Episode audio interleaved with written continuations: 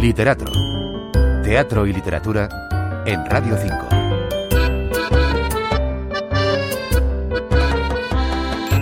Diez años después de su último trabajo juntos, Albert Boadella vuelve a dirigir a la mítica compañía que él mismo fundó, el Joglars. El resultado, que acaba de llegar a Madrid, se titula El rey que fue.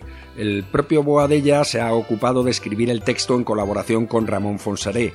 Este último encabeza un reparto dando vida a Juan Carlos I, en el que también están Pilar Sáenz, Dolors Tuneu, Javier Villena, Martí Salvat y Bruno López Linares. La obra puede verse en el Teatro Infante Isabel de la capital hasta el día 31 de marzo.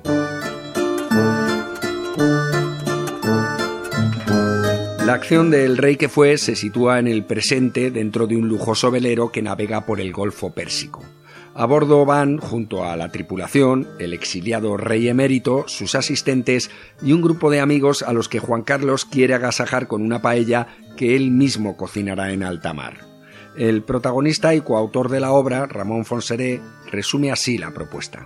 El rey que fue pone sobre la escena la personalidad de Juan Carlos I en un momento concreto de su vida, que es el actual, y colocado en una situación que sería natural en él, un velero, pero no en San Censo, sino en el Golfo Pérsico, que es donde está en este momento. Así van apareciendo uh, su forma de actuar, su forma incluso de defenderse, sus cualidades y sus defectos. Hay aspectos divertidos, naturalmente, pero también de tragedia clásica. Es un espectáculo uh, simple y limpio, donde se hace un retrato casi pictórico de la personalidad de, del rey emérito, con sus luces y sus sombras. Como no podía ser de otra manera, tratándose de un trabajo de Joglars, la obra es una sátira pura y dura, no solo sobre el papel que ha desempeñado el emérito en la historia de España, sino también sobre sus aptitudes como monarca, sobre sus actitudes fuera del ámbito institucional y político, y en definitiva sobre su propia personalidad. Siempre ha sido un frívolo y un consentido, le dice un personaje al protagonista en un determinado momento de la función. Desde luego, el personaje principal está muy bien construido y muy bien interpretado por Fonsaré de acuerdo al código de farsa en el que ha sido concebida la función. Así, con su proverbial campechanía y su desidia para afrontar algunas cuestiones relevantes, vemos a un Juan Carlos I simpático y cercano, casi entrañable, y al mismo tiempo infantil, fuera de lugar y ridículo hasta límites exasperantes.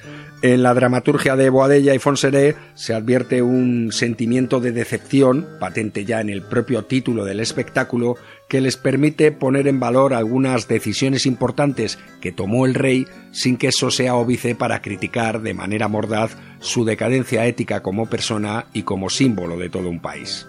Hay también en la dramaturgia una oportuna vinculación entre la historia de este prohombre llamado a regir el destino y los sueños de un pueblo y que acaba descendiendo a los infiernos y siendo defenestrado con el trasfondo de algunas tragedias de Shakespeare.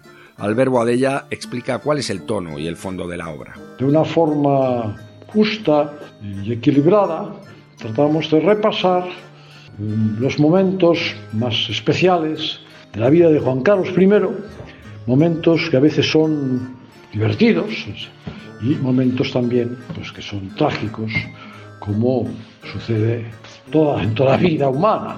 Lo que sucede que en este caso, pues eh, la dimensión y el conocimiento que tenemos de las situaciones de nuestro ex rey, pues tiene, tiene una dimensión pues mucho más eh, atrevida una dimensión que va mucho más lejos desde el punto de vista, desde el punto de vista social y desde el punto de vista político.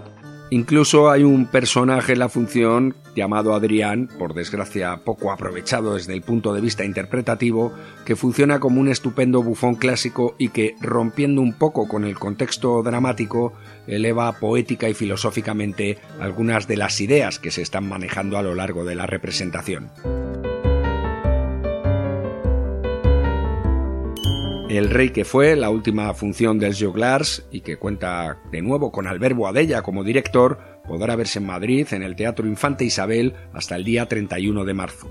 La obra está interpretada por Ramón Fonseré, Pilar Sáenz, Dulos Tuneu, Javier Villena, Martí Salvat y Bruno López Linares.